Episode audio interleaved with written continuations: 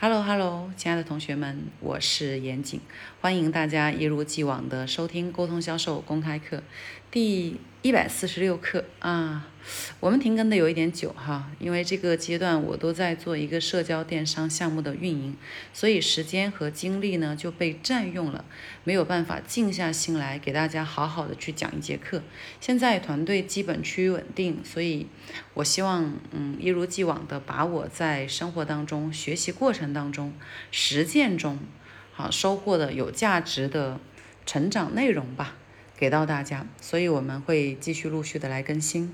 呃，第一百四十六课呢，我还是想给大家讲一讲倾听的一个小技巧。这个是最近我读一本心理学著作哈，反复读的过程当中看到其中的一个案例所呃引申来的一个技巧哈。这本书叫《少有人走的路》，作者是一个哈佛的心理学家，然后他在讲。呃，少有人走的路这本书，我也简单给大家介绍一下哈。他在讲的是如何让一个人能够顺利的迈入心智成熟的状态。他在这个书当中呢，分了四个篇幅来去描述。第一个讲的是我们要学会自律哈。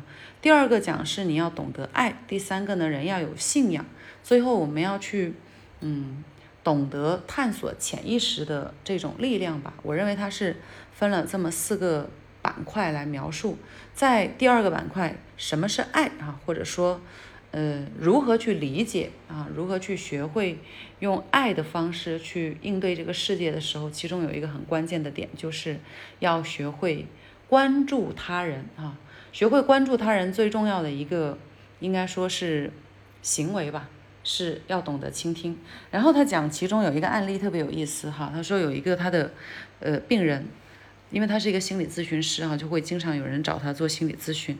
他的有一个病人呢，在跟他互动的过程当中，他突然之间就走神了。那因为他是心理咨询师，他必须要非常认真细致的去理解病人的所所描述的所有的信息，所以他就赶紧跟这个病人讲说：“哎，不好意思，你刚才讲的是什么？你能不能再重复一遍？因为我刚才不小心有一点走神了啊，非常抱歉。”哎，他就发现对方呢非常认真又细致的把之前讲过的内容呢又给他讲了一遍。好，我看到这个案例，我觉得非常好，就是他所想表达的是，他要不断的去关注对方啊，要对对方的每一个信息都认真的收集，然后我从中去看到的倾听的技巧哈。各位，我们有时候在生活当中互动，其实是难免你会走神的。那走神以后，你没有接收到别人的信息，你去敷衍说嗯嗯嗯哦哦哦，这样反而对方会觉得你这个不认真，对吗？那如果你能够表现出来说，哎，不好意思，我刚刚有一点走神，或者我刚刚对你刚才呃说的那个话理解的不是特别的透彻啊，你能不能麻烦你再给我重新讲一遍？这样的话我更好去理解，也便于我们接下来的沟通。当你提出这样的一种。你的需求的时候，其实对对方是一种很明确的尊重，以及对对方信息的一种重视。那么对方会愿意把他刚才讲的内容再给你讲一遍。所以，我们日常去倾听，我们想要让对方更愿意表达出更多深度信息的时候，就可以用这一招哈。但是，我们讲叫用这一招哈，不要去把它当成一个嗯，就是小心机的技巧，而应该是。我真的对对方所所呃所描述的这个内容是确实感兴趣的。